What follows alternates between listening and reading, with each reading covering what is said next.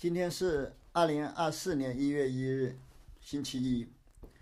我们继续学习《闭言录》第六则。《闭言录》第六则是云门好日。举这个没有垂饰啊，就那个公案本则开始。举云门垂雨云：十五日以前不问汝，办河南。半河北，这里不收旧历日。就是云门禅师开始说：“十五月圆之前的事，我不问你。十五月月圆就是指开悟的境界啊，就是我不问你，你们开悟之前的事情我不问你。”圆悟克勤的评论是：“开悟前和开悟后的境界，就像河南和河北，没有高低不同之分。”我这里不听你旧事重提，不收旧历日，就是不收旧日历。去年的日历已经失效了，没用了，没有人再要了，就是不收旧历日。十五日以后，道将一句来，不眠重朝至暮，切记道者，来日四十六，日月如流。云门禅师接着开始说。开悟之后的事情，你们说说看，到底是怎么回事？十五日以后，道将一句来，你们谁要开悟了，出来说一说，是到底是怎么回事？圆悟克勤说，开悟前和开悟后，就像时间自然流淌，从早上到晚上一样，就像从早上到晚上一样自然。这件事切记自我标标榜，就是切记道者。因为倒着你就一说出来就不是那么回事了，这就是拟像机乖。今天是十五，明天是十六，岁月如梭，这是自自然然的事情。自带云，日日是好日。收虾跳不出斗，谁家无明月清风？还知么？海神之贵不知价。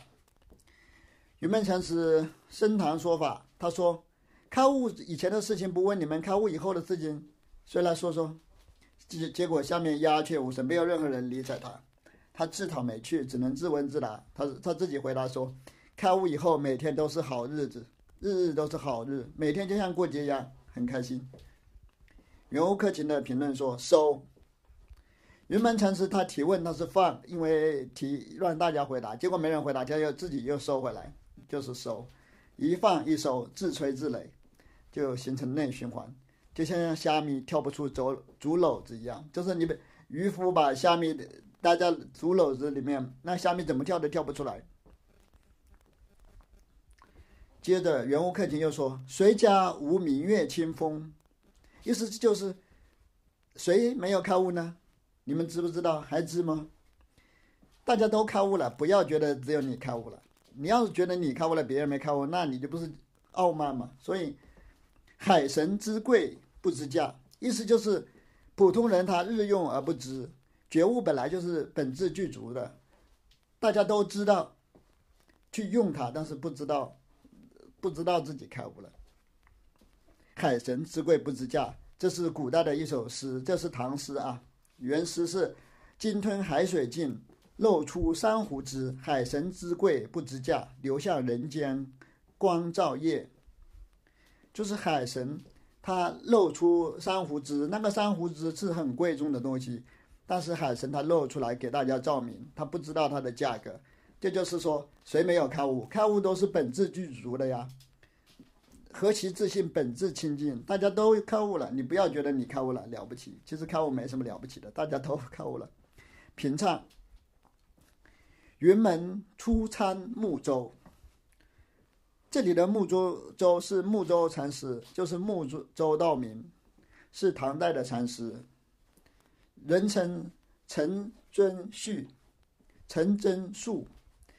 云门禅师、云门文彦禅师去参访木舟道明禅师。舟旋机电转，直是难凑薄。旋机就是古代测天文观测的仪器，就像现在的望远镜差不多，应该是。它根据天上的星星运行规则，就是不断的调整观测方向。也就是说，木舟禅师的接引手段，它是不是固定的，是变幻莫测的，让人摸索不到，就是直视难凑薄，跟别人根本不知道他的那个机锋。即寻常接人，才跨门便周住云：“道道，你亦不来，便推出去，便推出云。秦时夺利传。”木舟禅师平时接引人是怎么样的手段呢？也就是说，你刚跨进他的房门，他就抓住你的衣领，说道道，他就抓住你，让你快快快点说，快点说。你根本不知道是怎么回事，他还不等你开口，你还在琢磨的时候，他就把你推出门外，说秦朝留下来的没用废物。秦时夺利传，就是古代的一种工程设备，放到现在就是放到。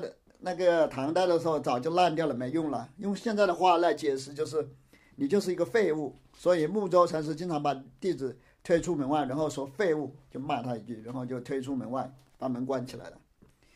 云门凡去见，至第三回才敲门。周云谁？门云文彦。才开门便跳入。周周助云道道。云门文彦禅师他参访木舟禅师。我感觉这里这个故事是后人瞎编的，因为我看了一下他的他们的出生年日月日，根据他们出生的年日年月日，云门文彦禅师出生的时候，木舟禅师已经八十四岁了；木舟禅师去世的时候，云门禅师才十三岁。所以这个云门他去参访木舟禅师的时候，他不他是多少岁呢？他顶多就是十来岁，最大也就是十三岁，说不定只有八九岁，可能吗？所以，这就跟少云少云禅师吹嘘自己是虚云禅师的关门弟子一样啊！大家去考证一下，就发现根本对不上，都是少云禅师在那里自吹自擂，为了名闻利养，打妄语骗众生。我们先不管这件事情是是真的还是假的，就按照这上面的文字来解释。云门两次去见木舟和尚，被木舟和尚推出三次，骂啊！被木舟和尚推出两两次了，已经骂废物两次，但是他还不毫不气馁，他愈挫愈勇，然后第三次再去，还要去见木舟禅师去去向他请益，所以第三次去的时候，门刚开了一个缝，他就挤进去，想想 不想被他推出来，门拟意，便被推出门，一足在门捆内。背舟即合门，戳着云门角，门忍痛作声，忽然大悟。云门刚要琢磨，刚想回答，又被木木舟推出门外了。那个门捆就是门槛。木舟和尚木舟和尚关门的时候，把云门的脚给夹了，云门痛得哇哇叫，这样他就大彻大悟了。后来与脉接人。一摸脱出木舟，后于陈超尚书载住三年。后来云门禅师接引后人的手段，就模仿木舟和尚。再到后来，他被尚书陈超包养了三年。陈超当时是木舟的刺史啊，就是木舟木舟木舟和尚木舟道明和和尚那里的那个最高行政长官。所以云门禅师后来被尚书陈超包养了包养了三年。那个后代的那个那个佛教徒就说，那个陈超就是木舟和尚的弟子，因为他是地方长官。这个陈超包养云门禅师，应该都是造谣的，都是后来的家绍人自吹自擂，他就是这样说。当时的省长啊、市长去 成为那些禅师的弟子。那个刺史就相当于现在的省长，等于是现在的省长会市市长附庸风雅，去寺院逛了几次自杀的工作，然后袈裟人就造谣说他皈依了某某大和尚，然后再编造一堆故事给自己脸上贴金，这就是古代袈裟人惯用的那个传销套路。跟陈超同同时代的还有李敖，也是当官的，也是当时的。政府的高级官员也被编进公安去了。其实这些人都是辟佛的，都是反对佛教的啊。他们都是儒家正统的儒生。木舟直往雪峰处去，自彼出众便问如何是佛。风云莫一语。云门被变礼拜，一住三年。木舟道木舟道明禅师后来让云门文彦禅师去投奔雪峰禅师。有一次，雪峰禅师开示完毕，云门禅师走出来提问，他说：“什么是佛？”雪峰禅师说：“大白天的，你不要说梦话。”云门禅师于是便礼拜，觉得他回答的非常好，非常契机，然后就住下来跟雪峰禅师学习。他觉得雪峰禅师非常厉害啊，一住就是三年。雪峰一日问：“于见处如何？”门云：“某甲见处，于崇尚诸圣，不一意一丝毫许。”三年后的某一天，他住了三年。雪峰禅师就想了解一下他的弟子的学习进度，就问云门禅师：“他说你最近对佛法的认识怎么样？你最近有什么学习心得？”云门禅师就回答说：“我的心得跟历代诸佛祖师一模一样。”他就是吹牛，说自己已经开悟了。跟佛陀、跟祖师的见地都是一样的。临数二十年，不勤首座，常云：“我首座生也。”又云：“我首座莫牛也。”复云：“我首座行脚也。”忽一日，令状中山门前皆首座，众皆雅之。云门果至，便请入首座了解包。林树就是林树如敏禅师。林树如敏禅师当住持的时候，有二十年没有设立首座的职位，就是首座的职位，他一直是空缺出来的。在云门禅师出生的那一年，林树禅师就告诉大家：“我的首座出生了。”云门禅师后来稍微长大了一点，在家里放牛，林树禅师就对大家说：“我的首座现在在家里放牛。”后来又告诉大家：“我的首座已经出家了，现在在行脚呢。”就是后也是佛教徒瞎编的。就是为了表示林树禅师非常厉害，都有神通了，能够这样过了二十年。有一天，林树如敏大和尚让人撞钟，集合大众去寺门口迎接首座，说首座已经来了，大家去迎接嘛。大家觉得很奇怪，然后出门一看，果然云门禅师来了。林树如敏禅师亲自把他送到首座的疗房，早就为他准备好了疗房，亲自为他解下包裹，就是非常看重他。这些都是后人瞎编的神话故事，大家看一看就得了。其实都是瞎编，这进一步证明禅宗的那个故事都是创作性的，没有历史的真实性。林树人号曰知圣禅师，过去未来世皆欲知。林树如敏，平时神神叨叨的，就相当于现代的宣化上人，大家都认为他有神通，能知过去未来世，所以大家都称他为知圣禅师。一日，广主流王将新兵攻入院，请师绝藏笔。林树以先知，以人作画。唐代末期，天下大乱，地方割据势力很多。这个广主流王指的是南汉高祖刘演，他是九百一十七年称帝。在他称帝之前，想找林树如敏禅师算卦，问问能不能这个事能不能搞啊？我想当皇帝了，现在能不能起兵造反当皇帝啊？称帝一下，结果林树如敏禅师还没有等到他拜访，就坐脱立亡了，就去世了。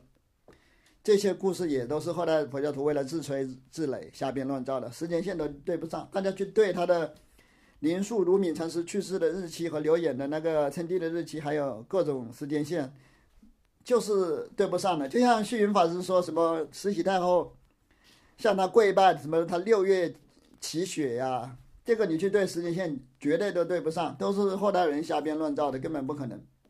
广主怒曰：“和尚何时得吉？”侍者对曰：“师不曾有吉。”侍封一帖子，令侍王来呈之。刘言大怒说：“他什么时候得病死的？”侍者说：“他没得病，是做托立王的。临死的时候给你留了一封遗书呢，让我交给你。帖子就是一封信了，给刘王留了一封信让他看。”广主开合得一帖子云：“人天眼目，堂中首座。”刘言打开那封信一看，上面写的是众生的大导师人天眼目，就是我们寺院的首座和尚云门文彦大师。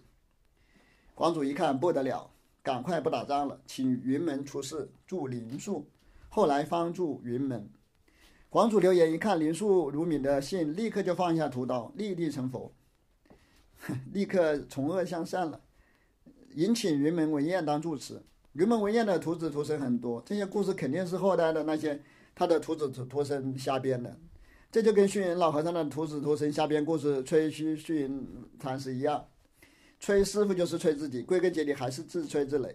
这就是袈裟人两千多年来传销，在传销过程中总结出来的宝贵经验，就是身战身，你吹我，我吹你，大家互相吹捧抬轿。诗开堂说法有局常侍自问：林树果子受属野味。门云：什么年中得信道生？云门禅师有一次升堂说法，有一个姓菊的常侍就提问：常侍就是最初的时候，唐常侍就是在汉代的时候又是太监啊，后来不一定是太监，就是皇帝身边的那个秘书佣人之类的。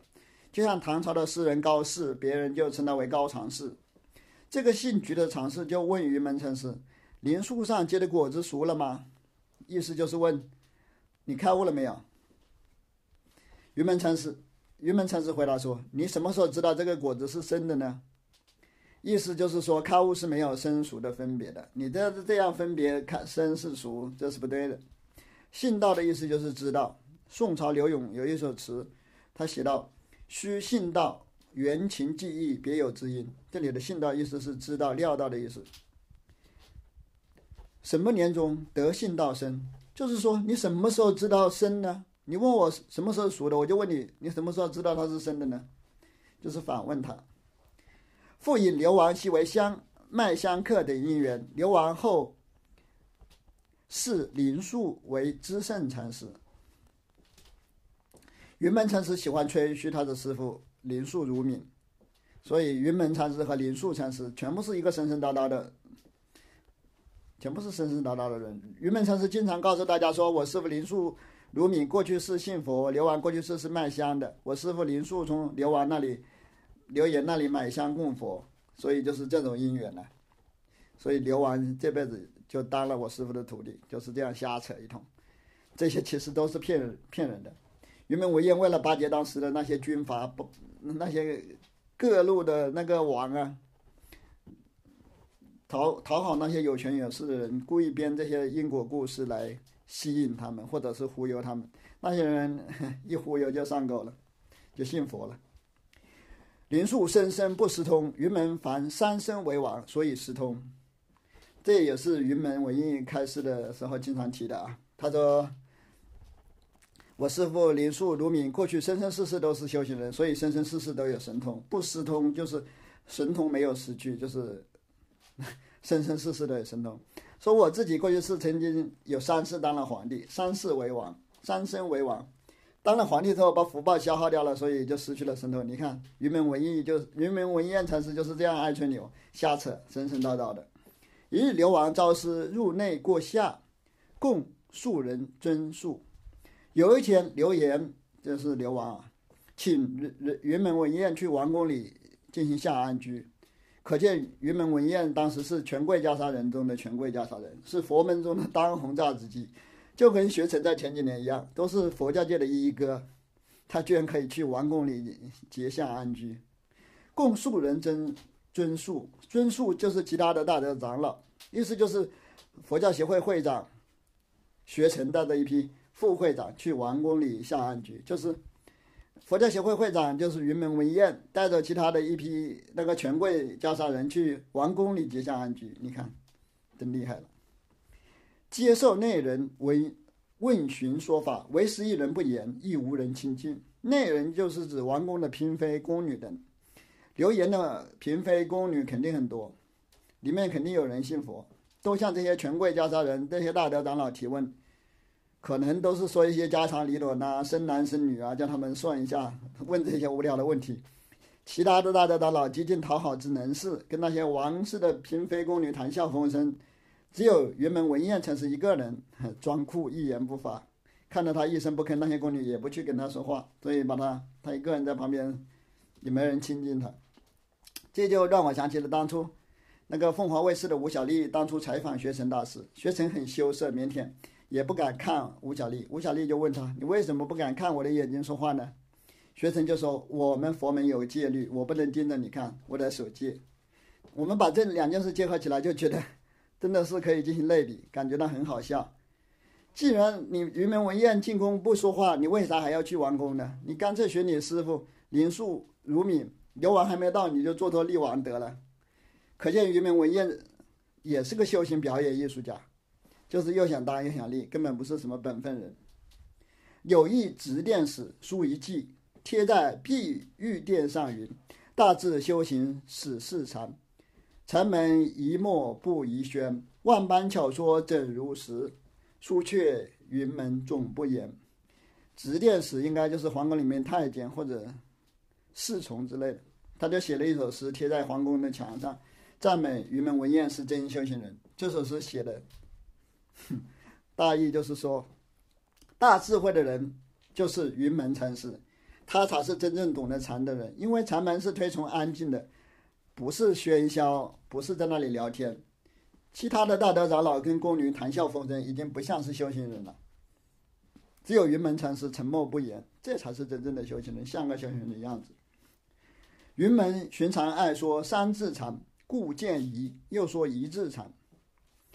云门禅师平时打机锋，喜欢每每次只冒出一个字，这有点像那个聊天室里面、微信群里面的乐驼，他只聊天的时候只爱发表情包。云门禅师每次跟人说话都不好好说话，每次都蹦出一个字，所以大家称他为一字禅。他平时最喜欢蹦的三个字是“故见疑”，这三个字就是他使用频率最高的高频词。故的意思就是看，见的意思就是照，疑就是鄙夷的意思，就是咦。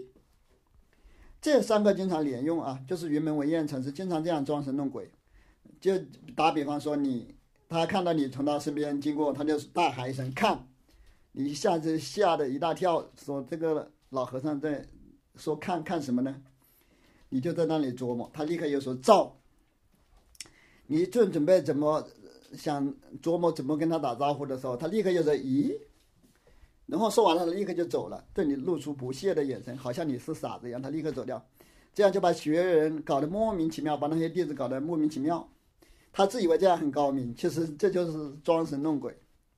深问杀父杀母，佛前忏悔；杀佛杀祖，向什么处忏悔？门云漏。下面就是举例说明云门文彦禅师的一字禅。有僧人问：杀父杀母可以在佛前忏悔，那么把佛陀和祖师都杀掉了，那在哪里去忏悔呢？云门禅师说漏，也不知道他这是什么意思。又有人问：如何是正法眼障？云门禅师说普。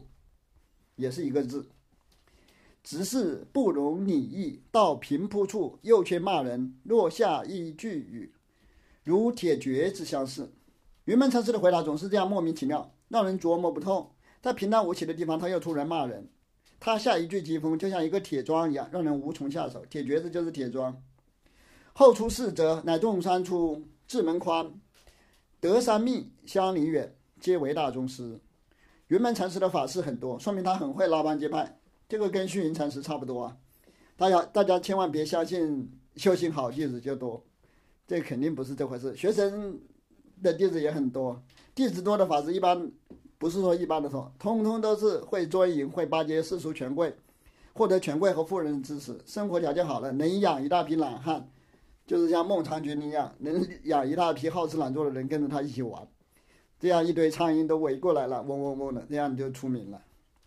云门禅师门下有四位主要的弟子，称为云门四者，也就是四个混的比较好的。就像虚云大师门下有五个混的比较好的，虚云大师下面有好好几个混的好的，好像是五个，一个是宣化法师，一个是一尘、纯印、佛缘、净慧，这也就是云门五哲，比那个，哎，这就是虚门五哲，虚云禅。禅师的门下的五个著名弟子，云门四哲就是云门禅师还没有虚云厉害，他只有四个了。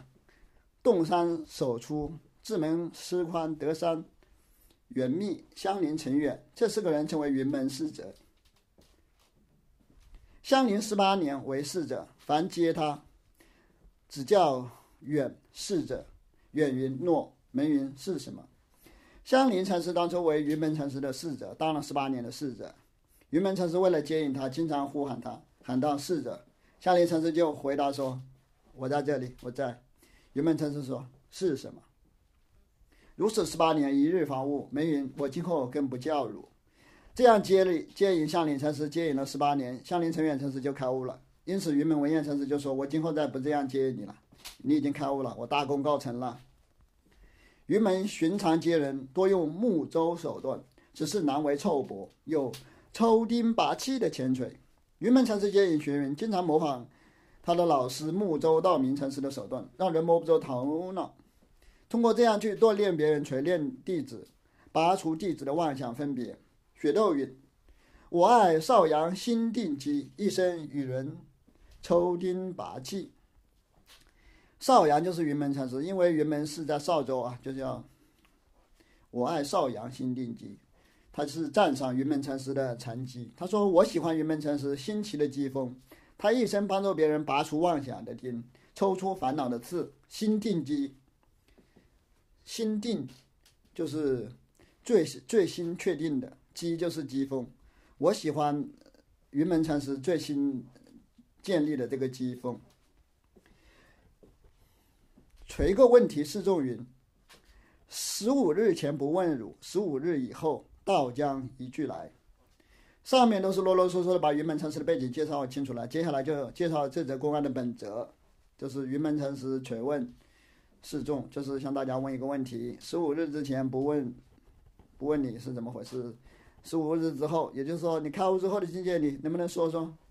坐断千差，不通凡圣，有可能。评论说，云门禅师这个问题一下子就把各种分别、各种差别都做断了，斩断了大家的妄想分别，连凡夫和圣人之间的差别都没有了。不通就是阻塞了，不通凡圣就是不管是凡夫还是圣人，你都捉摸不透，都阻塞，一下子阻断了。自带云：日日是好日。云门禅师他看到没人回答，他自己回答说：日日是好日。十五日以前，这雨已做断扦差；十五日以后，这雨也做断扦差。不管是开悟以前的境界，还是开悟以后的境界，云门禅师都用一句“日日是好日”全部给做断了，种种妄想分别一一下子就全部被截断了。是他不到明日是十六，十五日以后明明是十六，但是云门禅师他不会说十五日之后是十六，他偏偏要说日日是好日。后人只管随语生解，有什么交涉？后人喜欢随语生解，说十五日以后是十六日，这根本是胡扯。这样说是一般人的理解，有什么交涉呢？根本不是这样的。他云门立个中锋，须是有个为人处。云门禅师是开宗立派的大师，他必须有自己的特色，才能帮助别人开悟。他绝对不会说十五日之后是十六的，他不会这么说的。这么说根本接引不了人。却垂于了，却自待人云：日日是好日。云门禅师说完了，看到没人理睬他，只能自言自语。他说：“日日是好日。”此语通贯古今，从前之后一时作断。圆悟克勤禅师又开始拍那个云门文彦禅师的马屁。他说：“云门禅师日日是好日这句话能够贯通古今，贯通前后四方三世，四维上下，从时间到空间一下子全部截断了，太牛了，太厉害了。”三生如此说话，也是随语生解。接着，圆悟克勤禅师进行了自我反省、自我批评了。他开始，他说：“我这样分析也是随语生解，妄加分别。”他的意思是说：“你看，我还是有反省精神的。我、我、我现在开始自我反省了。他杀不如自杀，才做道理。堕坑落剑，堕坑落欠，天堑的堑啊！我在这里分析别人，还不如好好的反省反省自己。我杀别人不如杀自己。我这样讲大道理，分析云门禅师的机锋，已经是。”堕落到土坑里去了，已经落草了。堕坑落涧落堑，天堑天堑变通途，堑就是大坑的意思。他杀不如自杀，才做道理。堕坑落堑，云门一句中三句具备，盖是他家宗旨如此。云门禅师一句话中还有三句，云门三句啊，云门三句就是涵盖乾坤，截断众流，随波逐浪。这就是三句，他一句话里面都含三句具备。云门中的中锋就是如此。这里说“日日是好日”，这句话就全部把云门的中锋全部彰显出来了，显示了它涵盖乾坤、截断众流、随波逐浪的三句。吹一句雨，需要归宗。若不如此，只是杜撰。云门禅师自问自答这一句“日日是好日”，最后也回归到云门中的中锋上。如果没有回归到云门的宗旨，那就是胡扯，只是杜撰，就是胡扯。此事无许多论说，而未透者，却要如此。其实开悟这件事不需要像我这样啰啰嗦嗦解释这么多，但是那些没有开悟的人非要让我来解释，那我只能讲讲古代的这些公案了。而未透者却要如此，未透者就是没有开悟的那些人，就要我非要让我讲，我只能讲了。若透得，便见古人意志。如果是已经开悟的人，他直接就能看懂古人的意志，就不需要我在这里讲废话扯葛藤了。宋学道禅师的宋，看取学道打葛藤。我们来看看学道禅师是怎么扯葛藤的。我们先来解释一下学道禅师整个的颂骨啊，他这也是彰显了，描述的是悟境，是开悟人的境界。去缺一，念得其上下是为五等皮。去缺一，就是一，就是指那个开悟的境界，就是万法归一那个一。一归何处？你问一，你要想描述一一的境界，那是不可能的，你描述不了，所以只能把它去却掉。除却掉，你要把这个一归何处的问题解决了，才能享受森罗万象的境界。上下视为森罗万象的境界，每一种境界都是无与伦比的。你们不要在那里挑三拣四，还有什么万法归一，什么在那里搞来搞去的。你要把那个问题给消解掉，然后才能享受到世间的上下思维那个森罗万象的境界。徐行塔顿流水声，纵观写出飞禽记。我慢慢的行走，流水哗哗的声音都被我踏断了。我抬头往天上一看，鸟儿飞过的痕迹，我全部看得清清楚楚。这两件事都是不可能的，你踏断流水和写出飞鸟的情那个痕迹都是不可能的。许道禅师这样写，就是为了表明开悟的人境界不可思议，让不可能变成可能。这就是他那个浪漫的幻想。徐行踏断流水声，纵观写出飞禽记，这都是不可能的事，他都想出来了。草茸茸，雾密密，空生岩畔花狼藉。草茸茸就是青草葱葱，烟雾缭绕，多么美妙的修仙境界呀！须菩提坐在岩石边，一言不发，仙人就纷纷散花供养，地上落英缤纷，到处都是鲜花，一片狼藉。空身就是须菩提，空身就是须菩提在。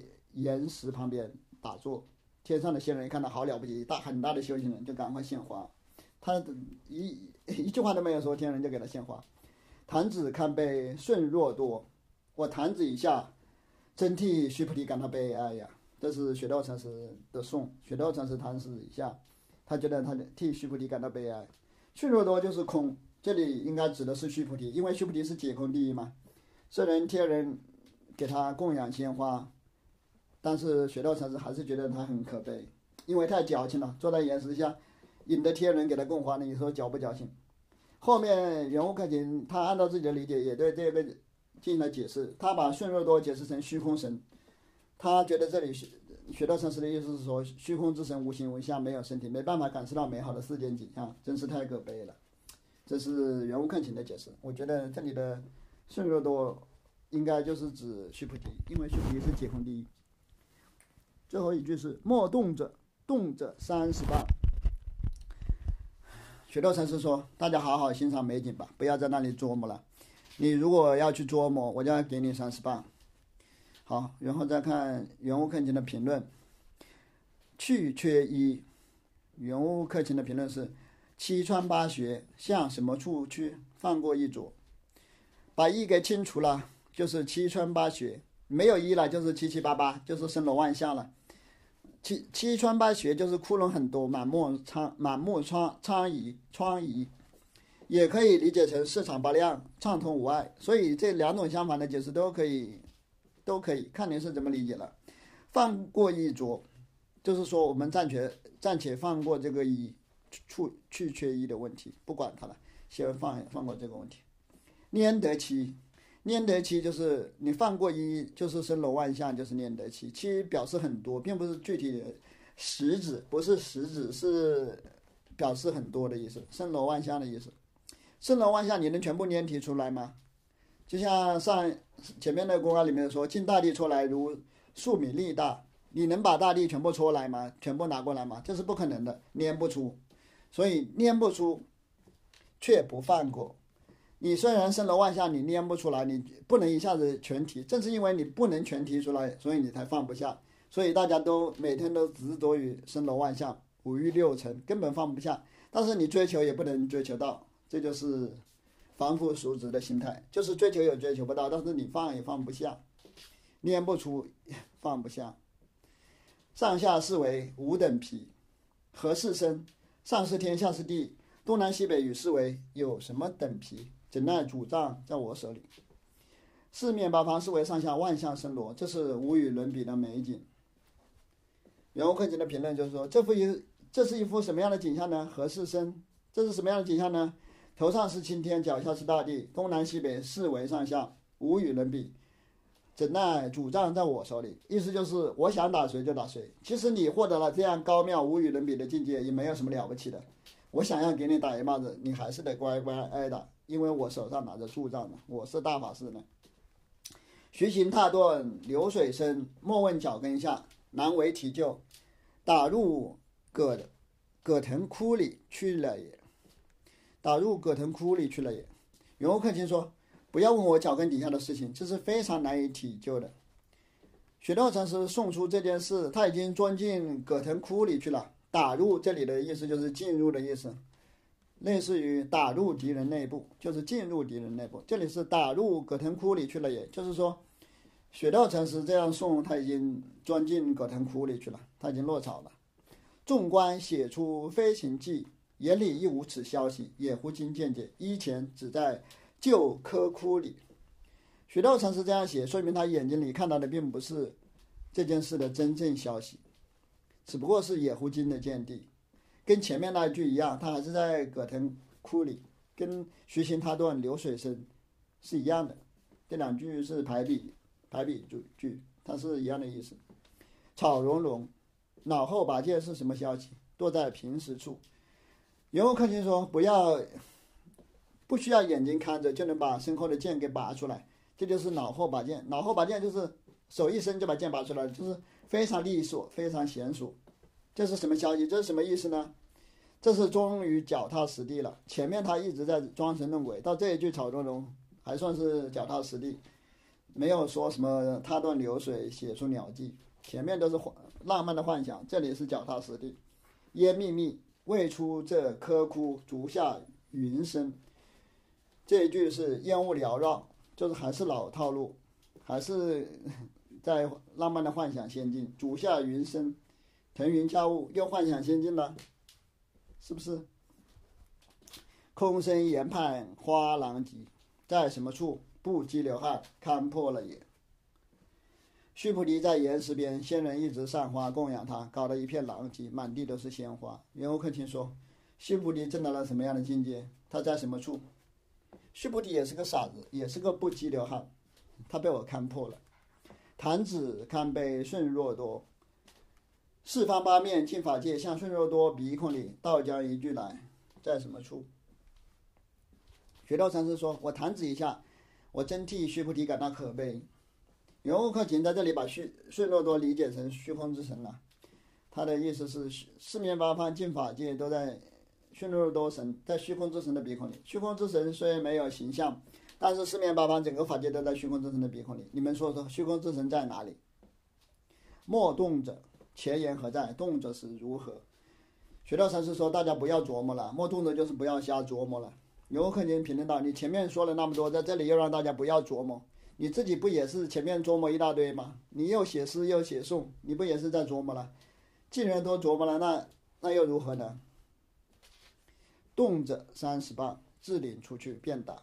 学道禅师说：“如果你瞎琢磨，要给你三十棒。”袁悟空请在这里说：“学道禅师呀，你还想打别人？你自己都瞎琢磨一通，你老老实实来领我的棒吧！我要打你三十棒了。你琢磨了，你还想打别人？你自己先琢磨了。”平唱。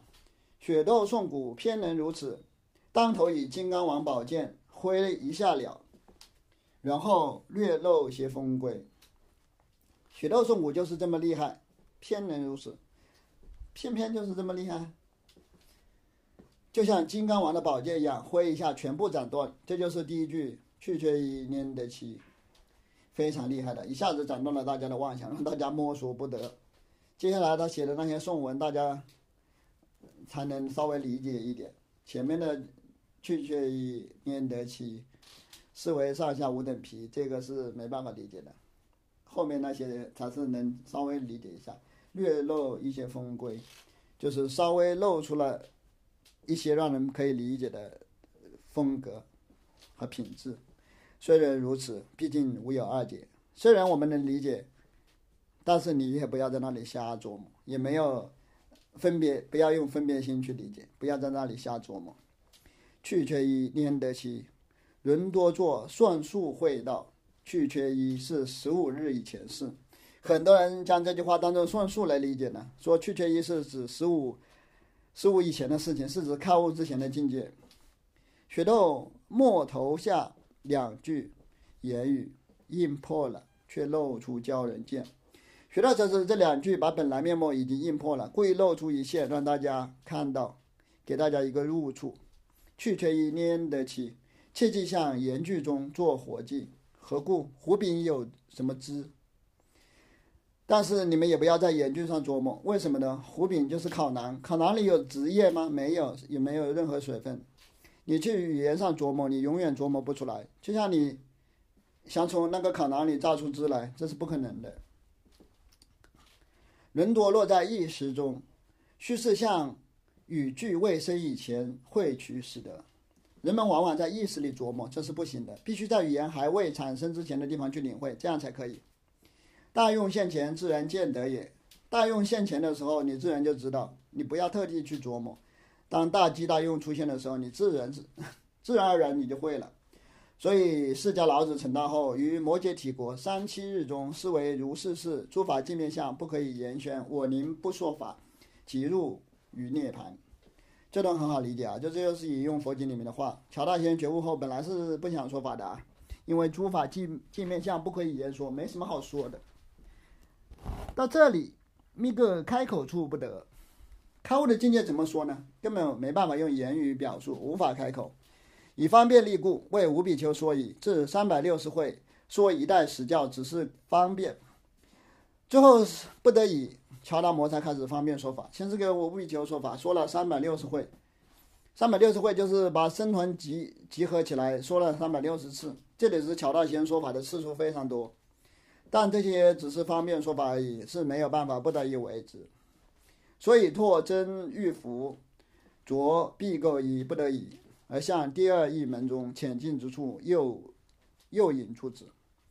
乔大仙把自己的名牌衣服都脱了，穿上了粪扫衣，这也是不得已，只能用世俗的这些方便法门来接引众生。第二义指的是世俗的做法，这就是不究竟的做法。但是为了度众生，没办法，只能这样去表演了。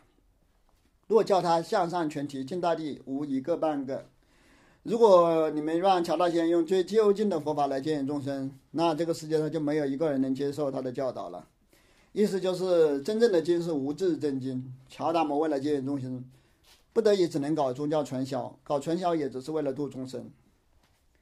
如果他真的用究竟的法来接引大家，那就是本分为人。本分为人就是尽大地无一个半个，没有一个半个。一个人没有任何人能够领会他的旨意，提到做什么身是第一句，所有的语言都是第二句，都是第二义，都是世俗的。那么第一句最究竟的那一句到底是什么呢？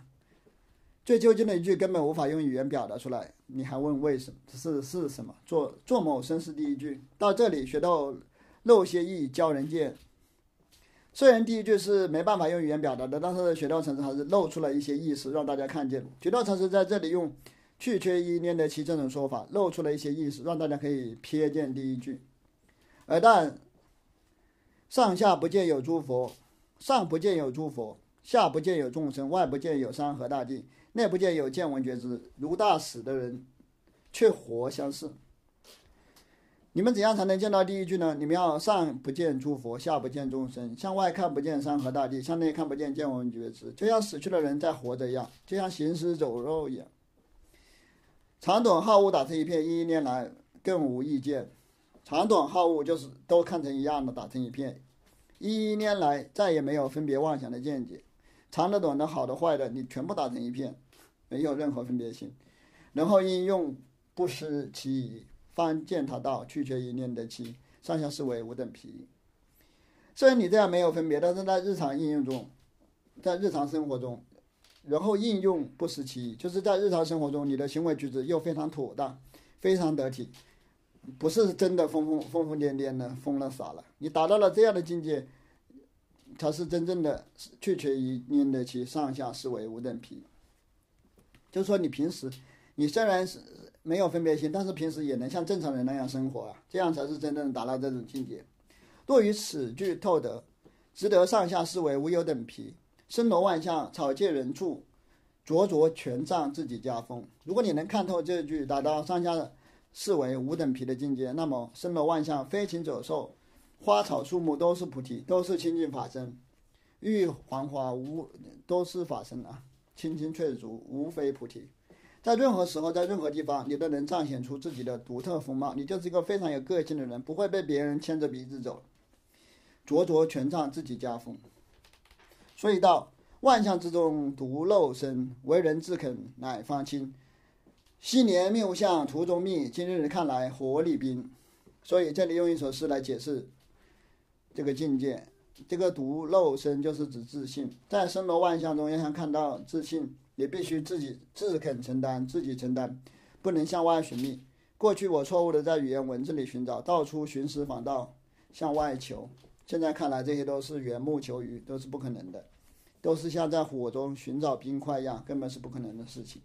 天上天下唯我独尊，天上天下只有我自己才是最珍贵的。向外寻觅，永远没办法找到。人多逐木，不求其本，先得。本正自然，风行草叶，水到渠成。人们往往追求细枝末节，在形式上去追求，无法获得根本。如果你先知道了根本，自然就像风吹到草地上一样，草就卧倒了。风一吹，草就倒了，就是很自然、自然而然、水到渠成的事情。徐行踏顿，流水声；徐徐行动时，浩浩流水声也应踏顿。继续来看那个雪窦的宋古的寄送。慢慢的行走，踏断了流水的声音。你从容不迫的闲庭信步，即使是喧嚣的流水声，也对你造成不了干扰。你也踏断了那些流水的声音，听不到了。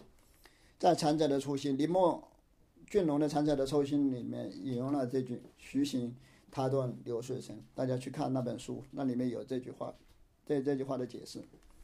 纵观写出飞禽记，众目一观，知道是飞禽记，一如写出相似。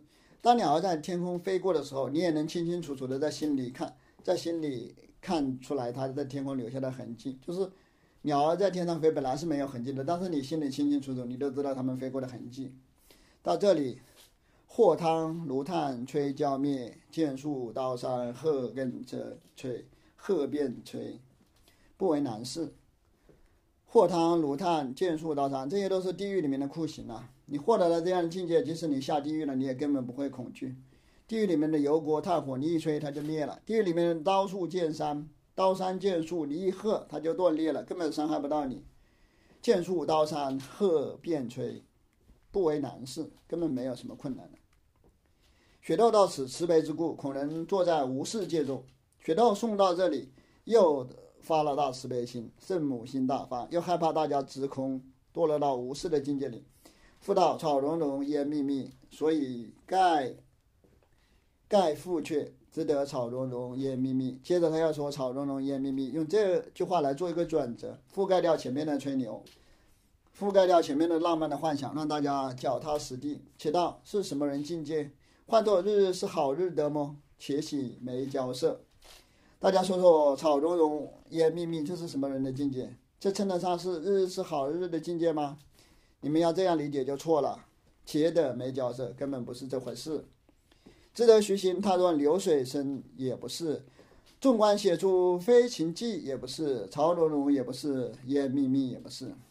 其实这个境界根本无法用语言表述出来。踏断流水声也不对，写出飞鸟记也不对，草茸茸也不对，烟密密也不对，全部不对。知饶总不那么，知饶总不那么。正是空生研判花郎急，也须是转过那边似的。前面四种描述都不对。那么像须菩提那样在岩石前打坐，天人散花，满地都是天人供养的鲜花，这种境界总算可以吧？但是圆悟克勤说，这种境界也还是不行，你还得转个身才差不多，这种境界也还不究竟。岂不见须菩提岩中宴坐，诸天雨花赞叹。尊者曰：“空中雨花赞叹，复是何人？”天曰：“我是天地士。”尊者曰：“汝何赞叹？”天曰：“我众尊者善说般若波罗蜜。”尊者曰：“我于般若未尝说一字。”汝云何赞叹？天曰：“尊者无所，我乃无闻，无所无闻，是真般若。”又复动地雨花。这里引用的是佛经里面的神话故事，这段很好理解，不用解释。雪道一层游送云。雨过云林小半开，树风如画，碧吹尾。空山不解言中作，惹得天花动地来。天地即动地雨花，到这里更常去哪里？雪道禅师很喜欢写诗，他特意为这件事写了一首诗。